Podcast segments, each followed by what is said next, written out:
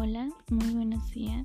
Mi nombre es Melanie soy alumna del tercer semestre de preparatoria y en el podcast de hoy estaré hablando sobre leyes y diversidad sexual.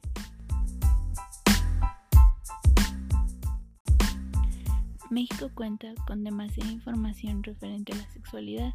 Desgraciadamente, muchas personas llegan a confundir los significados, al igual que yo, de género y sexo. Para ello te estaré diciendo cuál es su definición de cada uno y cómo diferenciar uno del otro. Es un conjunto de características diferenciadas. Desde pequeños desarrollamos una identidad basándonos en lo femenino o lo masculino, como nuestro modo de vestir, nuestra forma de hablar o llevar a cabo cierta actividad a diferencia del sexo, que son las peculiaridades que caracterizan a ciertos individuos.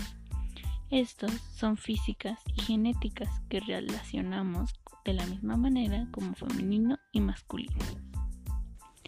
Esto se respalda con los derechos sexuales y reproductivos, así como la salud sexual, están reconocidos en la Constitución de los Estados Unidos mexicanos. Para conocer las leyes que defienden estos derechos, primero debemos identificarlos. Toda persona tiene derecho a la información basada en el conocimiento científico. Esta está avalada por el artículo 7 de la Ley General de Educación. Otro de los muchos derechos es a la educación sexual integral, la cual está defendida por el artículo 68 y 69 de la misma Ley General de Educación.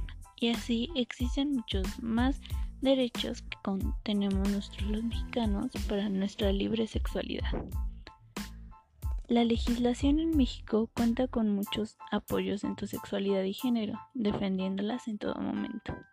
Recuerda que tú eliges quién eres, tu género o sexo no es hecho de discriminarte. Todos somos hechos distintos y somos quien queremos ser pero todos merecemos el mismo respeto. Así que sé tú mismo, cuídate e infórmate.